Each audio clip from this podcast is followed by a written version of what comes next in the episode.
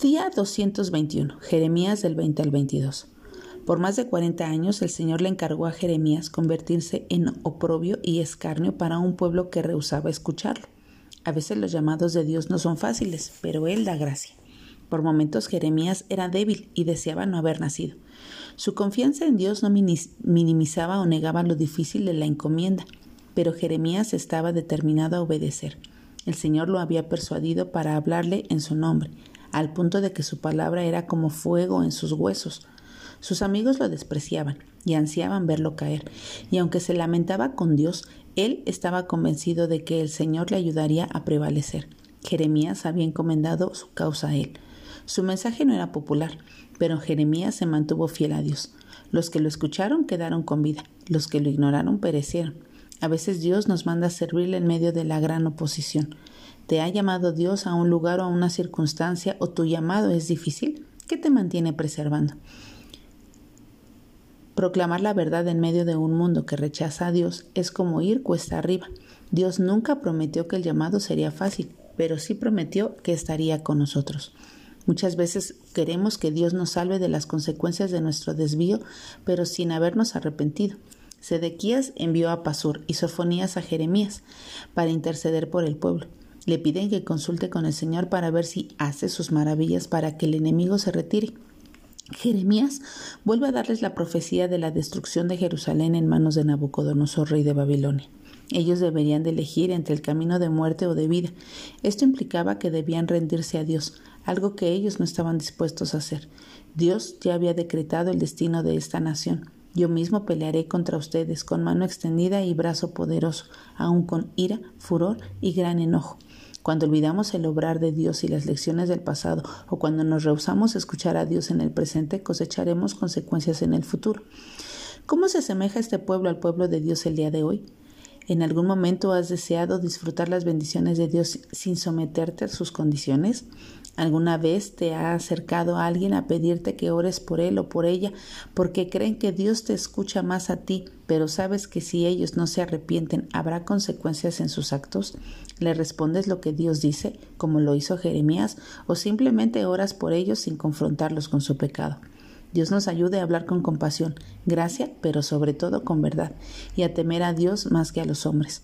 Conocer a Dios y temerle implica amor en acción, cuidar de los demás vulnerables y mostrar compasión. ¿Te imaginas lo que es tener a Dios en tu contra? Tenerlo como tu enemigo, pero ni aun eso hizo que el pueblo se arrepintiera.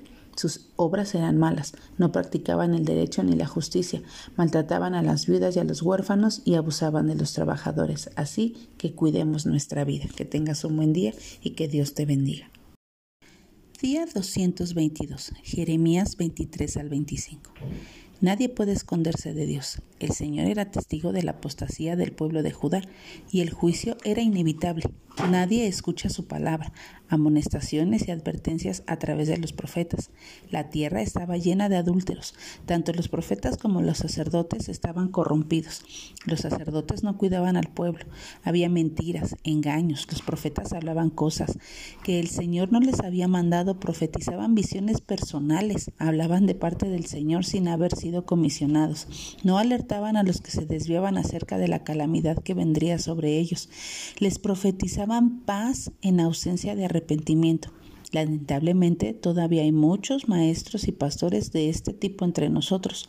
Muchos hoy enseñan y aconsejan distorsionando la palabra de Dios. Su popularidad no debe sorprendernos.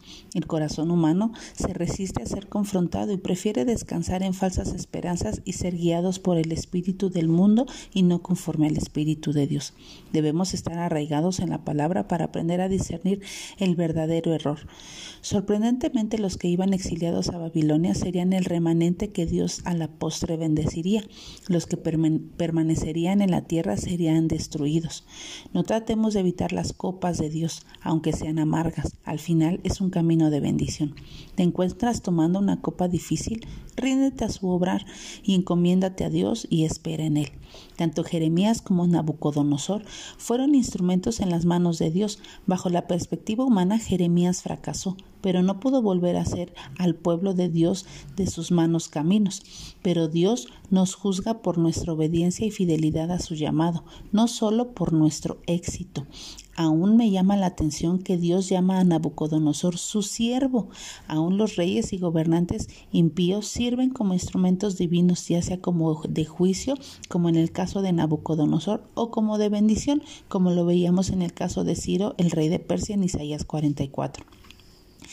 Las personas de Dios son las promesas de Dios son verdaderas y él cumplirá la advertencia que había dado al pueblo de Judá. Serían llevados cautivos por 70 años a Babilonia. Dios es paciente y nos da muchas oportunidades para arrepentirnos, pero eventualmente él deberá actuar porque él es justo y todos veremos el juicio que no se limita solo a su pueblo, sino que incluye a todos los moradores de la tierra. Solo hay un refugio seguro para la ira venidera y es Jesucristo. Jeremías lo anticipa en los versículos Vienen días, declara el Señor, en que levantaré de David un renuevo justo y él reinará y actuará sabiamente y practicará el derecho y en la justicia de la tierra. ¿Te has vuelto al Señor con todo tu corazón? ¿Ha escrito el Señor su ley en tu corazón? ¿Has creído en Jesucristo para el perdón de tus pecados, para ser salvo de la ira venidera y para disfrutar de su vida eterna a su lado? Que tengas un buen día y que Dios te bendiga.